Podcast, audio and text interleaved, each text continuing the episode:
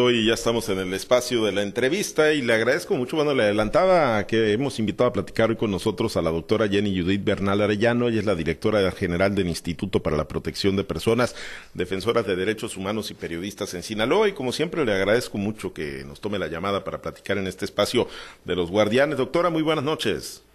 Hola, muy buenas noches, Pablo. Un gusto estar con ustedes. Gracias, gracias doctora. Oiga, eh, todavía en Mazatlán, aquí checando las, las redes sociales, sus plataformas, eh, pues veo que a, los policías, dándoles capacitación a, policías preventivos también para que garanticen condiciones de seguridad y, libertad en el ejercicio del periodismo y el, activismo social. Eh, no, no sabíamos ¿no? que daban capacitación a policías y tránsitos, doctora. Sí, claro que sí. De hecho, debo decirle que ya hemos recorrido prácticamente todos los municipios capacitando a nuestra policía municipal a efecto de que ellos tengan este pleno conocimiento de que nuestros policías, perdón, de que nuestros defensores de derechos humanos y periodistas tienen derechos que deben ser respetados por toda autoridad y y por supuesto, a, este, del otro lado hemos capacitado también a, periodistas y defensores de derechos humanos a efectos de que conozcan eh, cuáles son los deberes de la autoridad para con los derechos de ellos, pero también cuáles son este, eh, los deberes que tiene el periodista y el defensor eh, en el ejercicio de, de, su labor. No solo los derechos, también los deberes, porque creo que eso es importante en ambas partes. Pues qué, qué, interesante y qué bueno. ¿Y están receptivos? ¿Son, son receptivos los, los que integran estas corporaciones, doctora?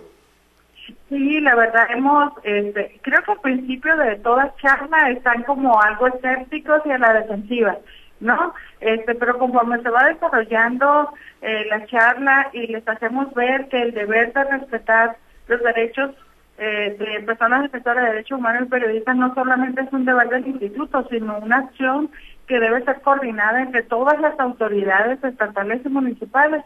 Eh, empiezan a cambiar de, actitud, ¿no? Porque esto es importante, estimado Pablo, no es solo un deber del instituto la protección de periodistas y defensores, sino que todas las autoridades, dice nuestra ley, deben de generar acciones de coordinación para dar una atención lo más rápida, inmediata y efectiva a la protección de, de nuestros grupos de, de, protección, ¿no? Que son periodistas y defensores de derechos humanos.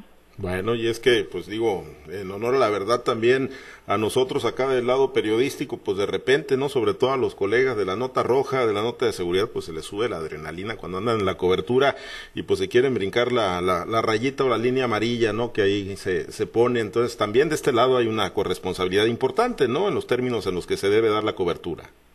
Es correcto. Y si ambas partes, policías, eh, periodistas y defensores, entienden todo lo que la ley les posibilita hacer, pero también entienden cuáles son sus deberes y el respeto que deben de guardar a una escena de crimen, por ejemplo, ¿no? O a un acto de autoridad, e igual el policía entiende cuál es el deber que tiene que generar de proteger a la labor y, y, a las personas que ejercen la labor del periodismo y la defensa. Creo que eh, lo que prevalecerá entre ambos será un entendimiento y un respeto a, su labor y creo que eso facilitaría muchísimo las cosas. Bueno, eh, doctora, bueno, pues uno de los eh, objetivos de, de buscarle y platicar con, con usted es, eh, porque pues ya estamos en, estamos a punto de iniciar el proceso electoral, ¿no? Un proceso electoral donde, bueno, pues la ciudadanía, los, los candidatos tendrían que ser los protagonistas, pero pues de repente también a los periodistas nos, nos meten, ¿no? En ese jaloneo y en esa polarización de, de los diferentes proyectos políticos pues los eh, periodistas, ¿cómo, cómo ven la, la, actividad, el ejercicio periodístico precisamente en esta coyuntura electoral, lo que ya se está dando, lo que ocurrió, por ejemplo, en la mañanera del presidente López Obrador y que generó tanta polémica la divulgación de un dato personal de una periodista del New York Times? ¿Cómo ven el escenario para los periodistas en medio de este proceso electoral? Bueno, este, sí vemos un escenario eh, un tanto complicado, difícil para el periodista y para el defensor, estimado Pablo. Por ello, este instituto está generando acciones de prevención a efecto de estar lo más preparados posible. En este momento eh, me adelanto y debo decirles que estamos por suscribir un convenio de colaboración con el Mecanismo Federal de Protección a Periodistas y Personas Defensoras de Derechos Humanos, así como con el mecanismo del Estado de México, del Estado de Veracruz y ya firmamos con el de la Ciudad de México al efecto de coordinar acciones este, por si nuestros periodistas sinaloenses se encuentran en territorio este, de esas entidades federativas, puedan ser atendidos por ellos cuando lo requieran, o si periodistas de aquellas entidades se encuentran en, en Sinaloa, puedan ser atendidos por parte nuestra. ¿no? Además, estamos generando acercamientos muy importantes con el Instituto Estatal Electoral, al efecto de coordinarlo, coordinarnos e implementar acciones en conjunto para la defensa eh, de la labor del periodista de, defensor durante el proceso electoral. Este, ya generamos acuerdos importantes y estamos acompañándoles en labor de capacitación a periodistas. Este, recientemente en Culiacán se acaba de dar el primer acercamiento con eh, un grupo importante de periodistas para que conozcan los pormenores del proceso electoral y ellos puedan a su vez eh, realizar su labor de la mejor manera, dando cobertura. Y este, estaremos el próximo sábado eh, aquí en, en Mazatlán, acompañando también al Instituto Estatal Electoral y próximamente en Los Mochis. Eh, en este acercamiento con periodistas. Y bueno, ¿qué, ¿qué, tipo de protocolos o mecanismos se activan o están disponibles, eh, doctor, en caso de que pues alguien, ¿no? Alguien requiera pues de apoyo, alguna eventualidad que esperemos no surja, ¿no? Pero bueno, pues ya sabemos que, que lamentablemente cada vez es más, más complicado el ejercicio periodístico en nuestro país. ¿Qué, qué mecanismos y alternativas se tienen? Fíjese, Pablo, que la ley es tan benéfica en este punto que no nos limita en cuanto a acciones a considerar para proteger a un periodista o un defensor. Aquí hay de dos días. Eh, si el periodista no ha recibido amenaza, si no ha sido agredido, agredido, perdón, pero considera que puede llegar a estar en una situación difícil, nosotros lo que le recomendamos es que se acerquen al instituto para efecto de planear de manera a manera de prevención eh, todo, todos los mecanismos de autoprotección y de extra protección, que nosotros podemos darles como instituto y que puedan evitar caer en riesgo. Eso por un lado, medidas de prevención. Y por el otro lado, cuando ya la agresión o la amenaza se materializó, acudir al instituto también a efecto de brindarles todo un esquema de seguridad para que ellos puedan seguir realizando la labor, si así lo desean, eh, con el menor riesgo posible. ¿No? Hemos tenido casos, estimado Pablo, donde el nivel de riesgo ha sido tal que hemos tenido que extraer del Estado este, a cuatro personas hasta este momento, eh, defensores eh, y, un periodista. Cuatro, cuatro personas han tenido que salir del Estado por temas de inseguridad. Exactamente. Y de riesgo para... para Pero lo interesante, Pablo, no es, no es que el instituto quiera sacar a las personas, porque finalmente es romperles un proyecto de vida pero cuando es la única opción o cuando no hay mayor este eh, opción, creo que lo mejor es poderlo sacar. Ha sido triste ver en otros espacios cómo una persona puede llegar a ser asesinada porque a lo mejor no tiene el recurso para tomar un avión o tomar un, un este un autobús, ¿no? Este, el instituto puede apoyar económicamente a las personas que requieran este, salir del Estado, siempre y cuando la amenaza o la agresión eh, sea derivada de una eh, del ejercicio de la labor periodística o de la defensa de derechos humanos. Es eh, el, el, si se van o lo decide obviamente pues, la persona, ¿no? Que está en, en riesgo. Es correcto, sí. El instituto no puede imponer medida alguna. ¿No? Eh, toda tiene que ser consensuada con el beneficiario, necesariamente. Cuando se da un escenario de esa naturaleza, doctora, ¿quién eh, sufraga los, los gastos y en ese momento el defensor de derechos humanos o el periodista pues no tiene la condición para movilizarse, buscar un alojamiento rápido, pagar transporte, en fin, que solamente pues, tiene que agarrar quizá una maleta, echar algo de ropa y tener que salir? En este caso el instituto es quien le apoya al periodista en estas circunstancias. Por eso la necesidad que identifiquen al instituto, Pablo, una institución por muy bonita, por muy efectiva, por por muchos recursos que tenga, que no es el caso por cierto, pero por muchos recursos que tenga, no sirve absolutamente para nada si no se conoce. Nosotros estamos ahorita en esa labor recorriendo todo el Estado para el efecto de que no solo el periodista y el defensor nos ubique, sino también la autoridad, porque finalmente las policías municipales, estatales, eh, son coadyuvantes en la implementación de medidas, sobre todo cuando necesitamos de ellas. Pero aparte de la de los rondines bitacorados y la protección policial permanente, tenemos un cúmulo de medidas que implementamos nosotros directamente, desde cámara de seguridad para sus domicilios, para sus vehículos, este, asesoría jurídica, por supuesto, eh, reportamiento de estructuras de domicilio, accesos, por ejemplo, eh, ventanas, que reforzar la seguridad pues de los domicilios o de los eh, edificios donde se ejerce la labor.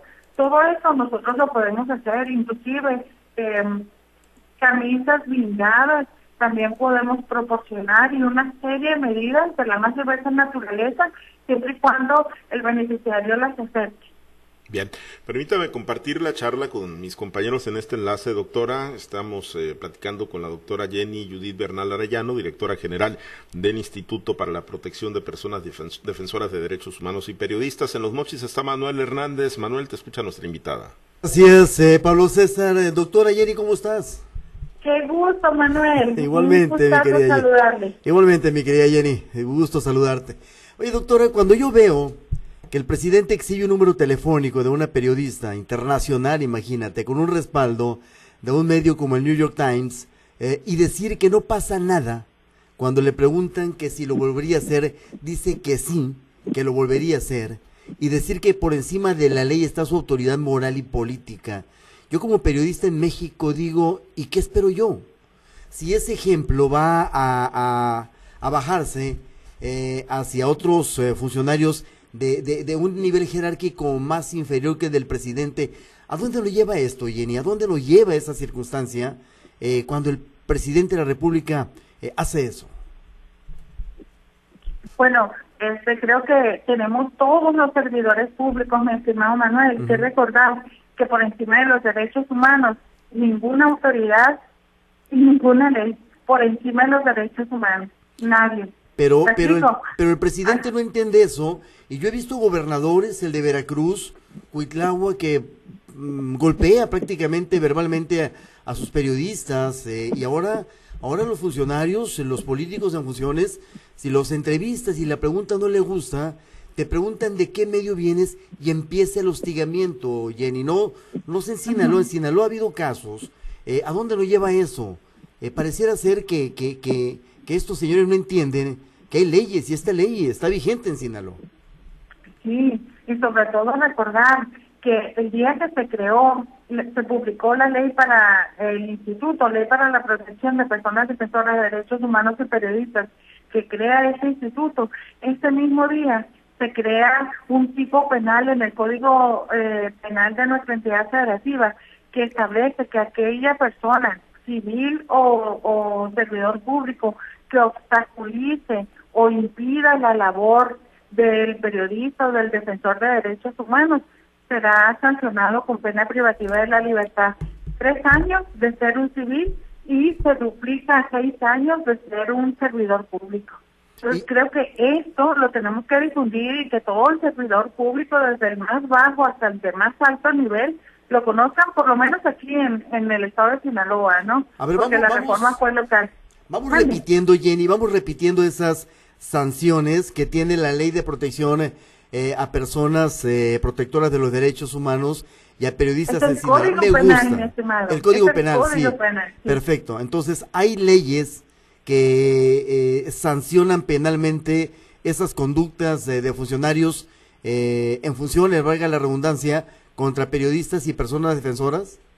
Es correcto, sí. El código punitivo estatal establece una sanción para civiles y autoridades que eh, impidan u obstaculicen la labor de defensa de derechos humanos y la labor periodística.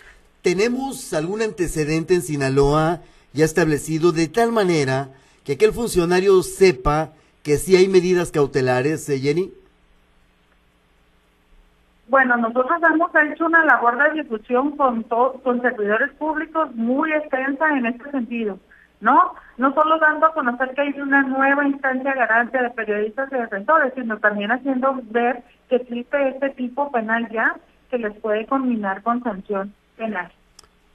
¿Cuáles son, eh, dentro de la estructura de ustedes, de este instituto, cuál es, cuál es la forma más común en que un funcionario, un servidor público, hostiga, amedrenta, amenaza, agrede o cualquiera de los sinónimos de estos a un periodista, estimada Jenny?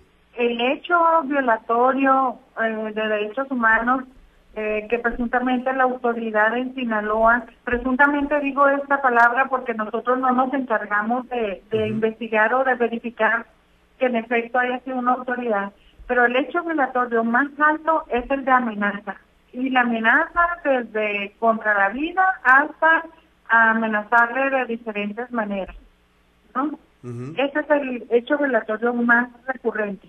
Sí, y te pregunto... de... la descalificación a la labor periodística, la sustracción de equipo de trabajo, la descalificación a la defensa de derechos humanos, la obstaculización a la labor, lesiones, obstaculización a la labor de defensa de derechos humanos, la censura, daños inmuebles y acoso laboral.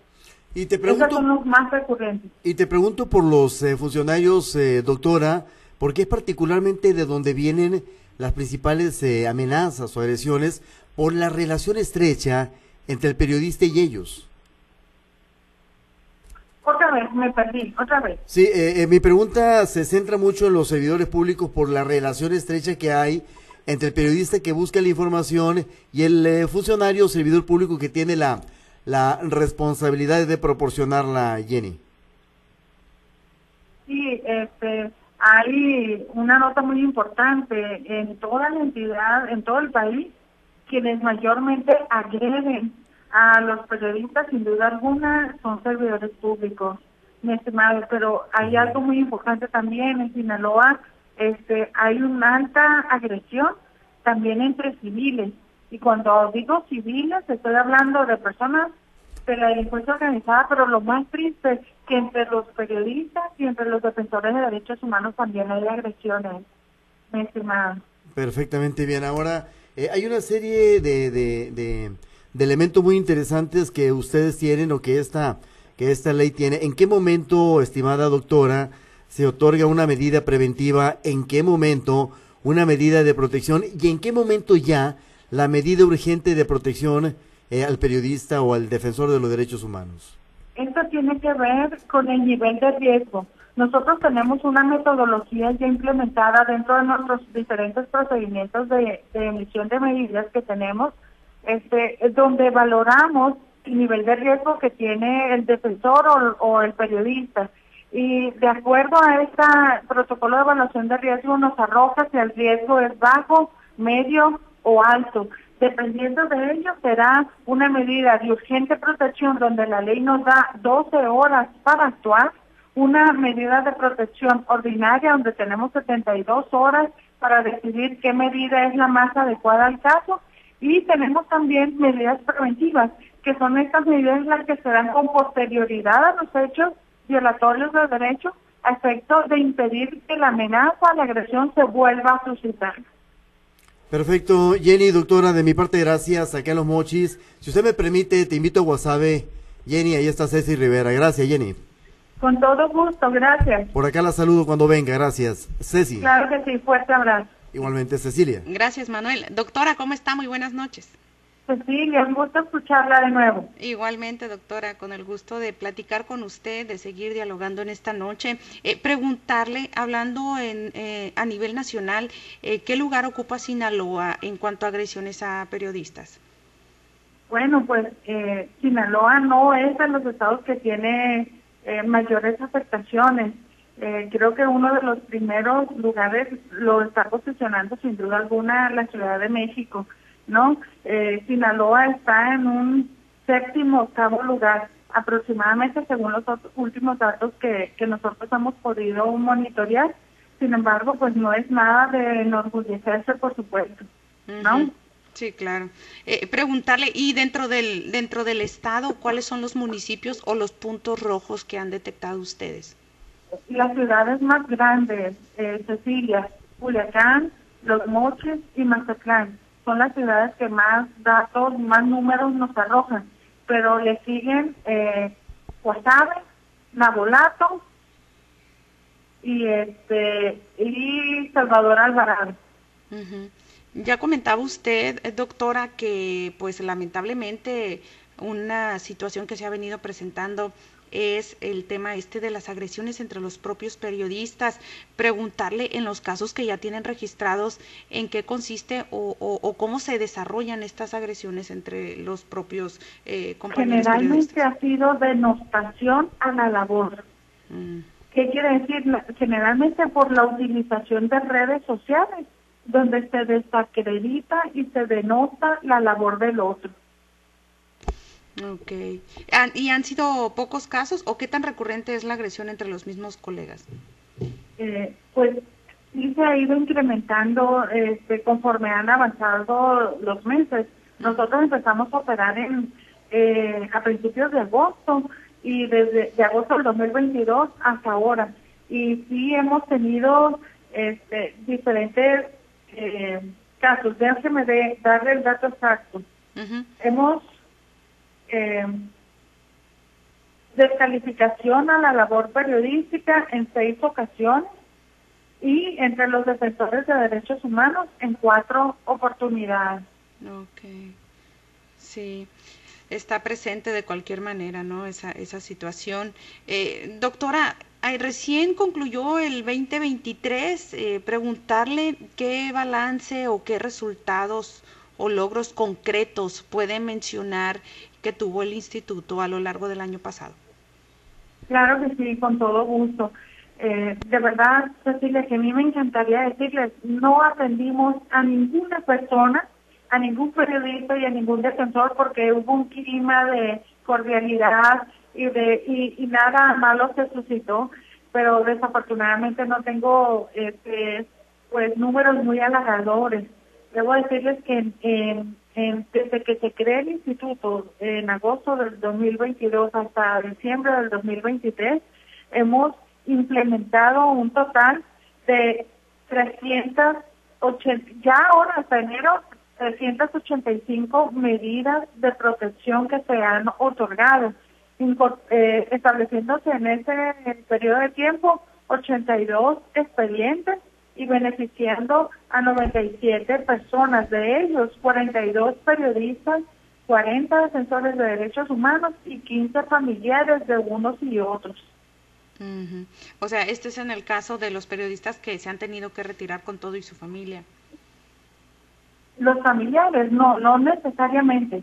Este, la ley nos permite proteger a familiares, incluso colaboradores cuando han habido ataques a medios de, comunicación, no solamente se protege a, al director del medio, por ejemplo, sino a todos los colaboradores. La ley nos permite hacerlo, lo mismo con la familia. Cuando este, se amenaza a un periodista, se protege no solo al periodista, a la familia también. Muy bien. Eh, doctora, preguntarle, y en este sentido, ¿cuál sería la meta principal para este año, para este 2024?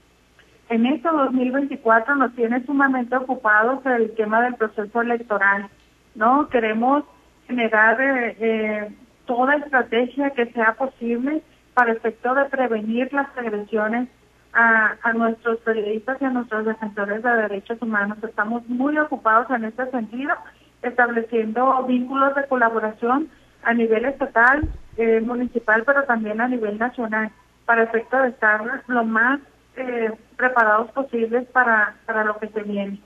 ¿Van a tener una participación especial o van a diseñar algún esquema de trabajo para, para ese día?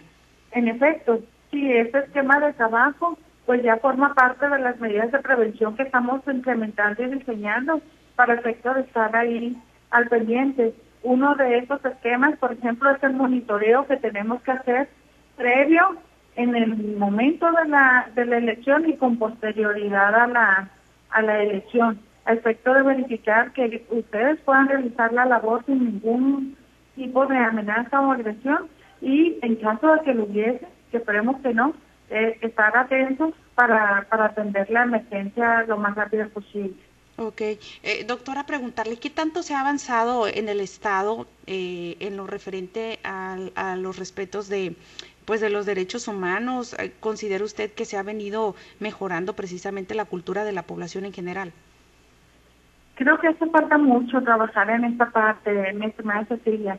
Hace falta mucho. Creo que es necesario recordar todos los que somos partes del servicio público que estamos aquí para cumplir con una finalidad común en el estado de Sinaloa, que no es otra cosa más que el respeto de los derechos humanos que implica abstenerme de violarlos y la garantía de los mismos que implica hacer todo cuanto esté dentro de mis atribuciones para posibilitar que las personas puedan ejercer sus derechos y en el caso de nosotros como instituto, el que periodistas y defensores de derechos humanos puedan seguir haciendo su labor con el, el menor riesgo posible. Y en ese sentido, eh, ¿qué tan complicado es precisamente en la actualidad eh, defender los derechos humanos aquí en Sinaloa? Pues eh, no es fácil. ¿Qué puedo decir? Es una labor. No es fácil. Digo, la, la actividad periodística, pues tampoco está fácil ahorita, pero pues ya meterse a un tema ya de defensa de derechos humanos, pues ya. Sí, es, una labor titánica, es una labor muy importante, ¿no? Eh, y todas las. Y esto es importante, todas las autoridades, no solo el instituto, todas las autoridades tienen la obligación de respetar y garantizar los derechos humanos de toda la población, pero en especial de periodistas y de defensores de derechos humanos. Nosotros estamos plenamente conscientes de que la ley nos, nos establece obligaciones de vinculación con la autoridad gubernamental a efecto de que todos en el ámbito de cada uno de sus competencias pueda atender al periodista o al defensor que ha sido agredido por el por la labor que realiza y que pueda darle una protección integral.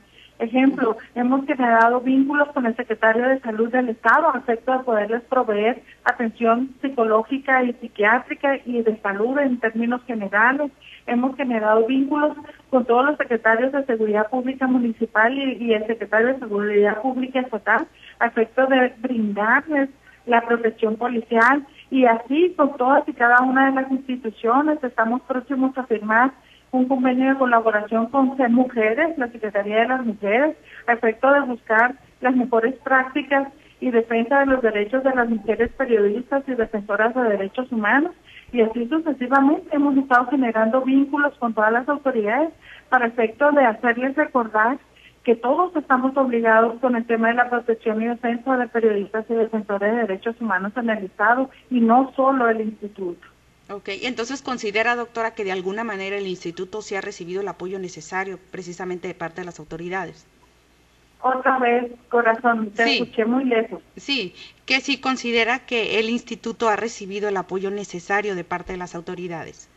Debo decirles que sí, hemos tenido una recepción muy interesante y, y, y sobre todo porque vamos con la bandera de recordarles que eh, la defensa de los derechos humanos y su protección y respeto es de toda autoridad. No lo dice el instituto, no lo dice Jenny Bernal, lo dice la Constitución Política de los Estados Unidos Mexicanos en su artículo primero.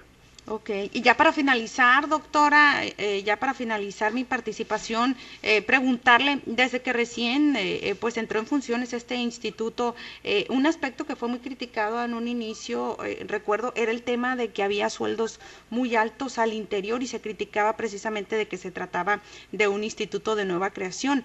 preguntarle en ese sentido, ¿cómo están ahorita? No, hermosa. Este, de los organismos autónomos que existen en el Estado, somos el personal que menos gana de todo el personal de los autónomos estatales. Entonces creo que esa, esa afirmación no es correcta. Ok, pero no, no quiere decir que están limitados de personal. Eh, pues debo decirte que solamente tenemos a 13 personas dentro del instituto, no puedo contratar a nadie más porque el presupuesto no me lo permite porque tenemos que apoyar económicamente a los beneficiarios, comprar muchísimas eh, medidas que otorgamos, por ejemplo, este, otorgamos, por ejemplo, eh, cámaras de videovigilancia en domicilios, en vehículos, este, camisetas blindadas, eh, muchas medidas que tenemos que pues pagar y tenemos que administrar el recurso que se nos provee. Nos autorizaron 12 millones de pesos para este año, más un 5% por el tema de la inflación. En total son 12 millones 600 mil. Esos 12 millones divídanlo entre, entre 24, porque cada quincena lo solicitamos.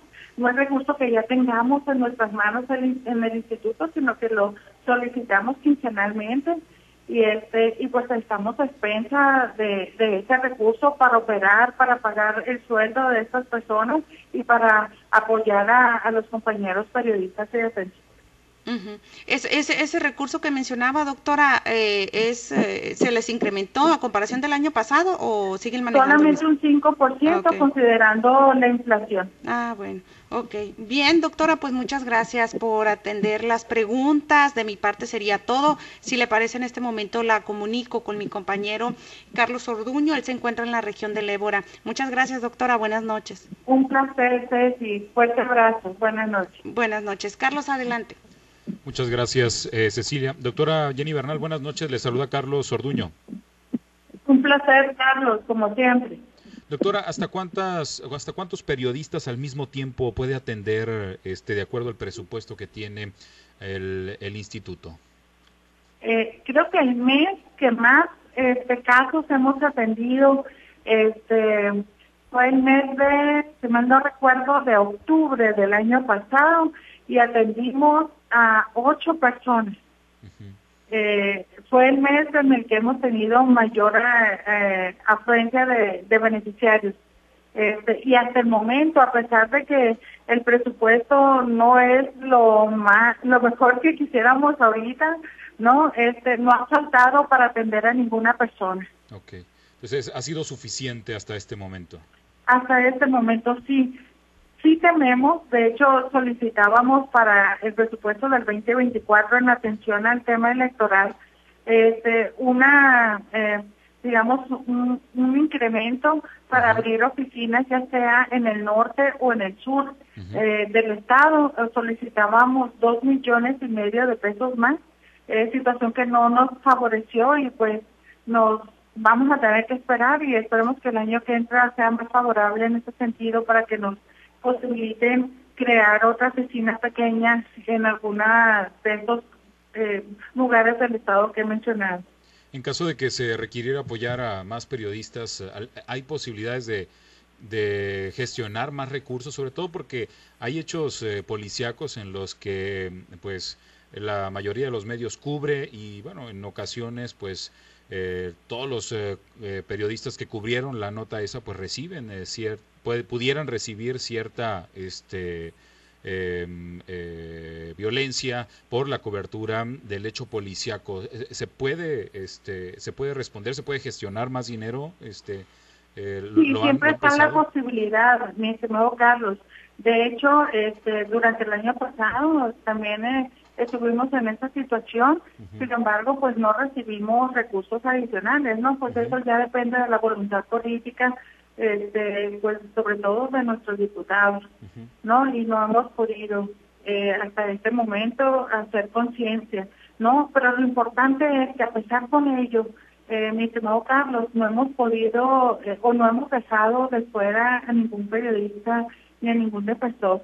Eh, hay un apoyo económico que el instituto puede otorgar, que es por tres meses, un apoyo por tres meses.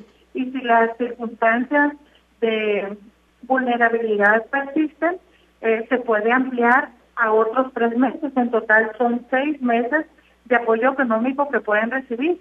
Este, y, hemos cumplido cabalmente con esos seis meses a todas las personas que se han visto en la necesidad de recibir este apoyo. En este, el, el, en, en, el tema de, de, lo que, de quiénes pueden eh, recibir y en qué momento, qué, qué tan grave tiene que ser la agresión para poder eh, recibir atención por parte del instituto, eh, doctora? Bueno, eh, seguramente ustedes eh, recordarán que durante el evento que conocimos como el Culiacanazo, varios compañeros les fueron sustraídos sus herramientas de trabajo. El instituto les apoyó económicamente para que pudiesen comprar sus herramientas de nueva cuenta y pudieran seguir trabajando sin, sin problemas. ¿no? En esos casos es un apoyo único, se les da para que compren el celular, que se les averió o la cámara que se les quitó según se trate, ¿no? Pero ha habido casos donde el apoyo se ha necesitado sí extender a seis meses. Por ejemplo, estamos hablando de personas que han, eh, en el ejercicio de la labor, han sufrido de lesiones este, u otras afectaciones que les causan una merma en su salud. eh, piensa usted, por ejemplo, estimado Carlos, en madres defensoras de derechos humanos, madres buscadoras que tienen años buscando a sus seres queridos en algún colectivo y que ellas ya tienen trastornos este, de tipo emocional y psicológico. Nosotros les apoyamos mensualmente para pagarles este, a, un psicólogo o a un especialista en tanatología o cuestiones así de esa naturaleza, efectos de que, efectos de que ellas puedan recuperarse en su salud y pues puedan seguir en la labor. ¿Han tenido que este, mandar a periodistas de Sinaloa a otros estados de la República para su protección, eh, doctora? Hemos tenido una, una oportunidad de hacerlo con un compañero periodista y hemos tenido la oportunidad de sacar a tres familiares de un defensor eh, porque el nivel de riesgo era alto. Eh, ¿La cobertura era, era periodística, policíaca o política, doctora? Una combinación de ambas, diría yo. Una combinación de ambas. Entonces, eh, no necesariamente eh, es para los eh, periodistas que cubren la nota policiaca, también quienes cubren general pueden estar expuestos a este tipo de, es violencia. correcto. Si usted es un fotógrafo de eventos sociales y si en ese evento social usted recibió una agresión o amenaza por esa labor que está realizando de informar, a usted se le protege. Okay. Me explico, no necesariamente tiene que ver estrictamente con lo político o con lo, o con lo policial, no, a cualquier defensor de derechos humanos y a cualquier periodista con independencia del rubro que cubre. ¿Hasta dónde abarca el, el, tema de defensores de derechos eh, en, en, el concepto, doctora? Porque pues hay personas que sí encabezan este, las... Eh, pues las luchas de personas que por alguna razón pues están siendo violentados sus derechos, pero eh, hay personas que promueven derechos humanos, hay personas que este de alguna manera pues eh, no encabezan las manifestaciones como tal, pero pudieran eh, considerarse defensores de derechos humanos. La ley, nuestra ley es muy clara, nos dice que toda aquella persona que realiza labores de defensa o no dice ahí, o dice o promoción de derechos humanos. Es decir, eh, tenemos defensores que son activos, ¿no? Que van, que hacen marchas, que protestan, este, que, que alzan la voz, ¿no? Pero también tenemos defensores que capacitan, que difunden información, que, que, que realizan su actividad de una manera menos visible que, que el activista, ¿no? que, que se da a conocer. La ley nos obliga a proteger a todo tipo de defensor, ya sea que defienda o que promueva derechos humanos. Y hay quienes, eh, los que están, pues obviamente me parece en la, en la, en la marcha, en la manifestación, son quienes puedes estar más, más propensos o, hay niveles de riesgo iguales. Sí, definitivamente, mi estimado Carlos. eh, de hecho, pues es, es un rasgo común, ¿no? El periodista está la voz y está visible. Se identifica qué, qué periodista es el que está escribiendo contra la corrupción, escribiendo en temas políticos o escribiendo en contra de la delincuencia organizada, ¿no? Pero el activista también se hace visible, no es el que lidera las marchas, es el que va y exige la autoridad, es el que se mueve o gestiona, ¿no? Entonces ambos, eh, eh, su nivel de riesgo se incrementa, por supuesto, por esa visibilidad. Muy bien. Pues muchas gracias, doctora. Le agradezco mucho la oportunidad de platicar. Vamos a regresar con Pablo César Espinosa. Buenas noches. Un gusto, Carlos. Fuerte abrazo. Gracias. Muchas gracias, gracias Carlos y agradecerle doctora, vamos a estar pues eh, muy pendientes, adentrándonos eh, más obviamente ahí con, con eh, de la mano de ustedes en el instituto, pues de todas esas alternativas, ojalá pues no, no, no se requieran, ¿no? En el marco de este proceso electoral ni en ningún otro momento, pero bueno, saber, saber que están ahí pues a disposición, ¿no? Y con todas estas, este abanico de, de alternativas en caso de que haya alguna situación de riesgo para algún periodista, hombre mujer en el estado de Sinaloa. Sí, Pablo, y les recuerdo a todos los periodistas del estado de Sinaloa, a todas las personas defensoras de derechos humanos, el instituto es suyo, es su casa. Así que tienen amigos en el instituto y espero no tenerlos que atender, pero si es necesario, ahí estamos para servir. Bien, muchísimas gracias, doctora, por haber atendido la llamada. Fuerte abrazo, como siempre. Gracias. Hasta pronto. Muchas gracias a la doctora Jenny Judith Bernal Arellano, directora general del Instituto para la Protección de Personas, defensora de derechos humanos. Una, una disculpa, ¿no? Digo, pues nosotros siempre velando por el tema, ¿no? Del, del periodista, pero no, el, el, instituto no es exclusivo de los periodistas, ¿no? Atiende a personas defensoras de derechos humanos y también periodistas en Sinaloa.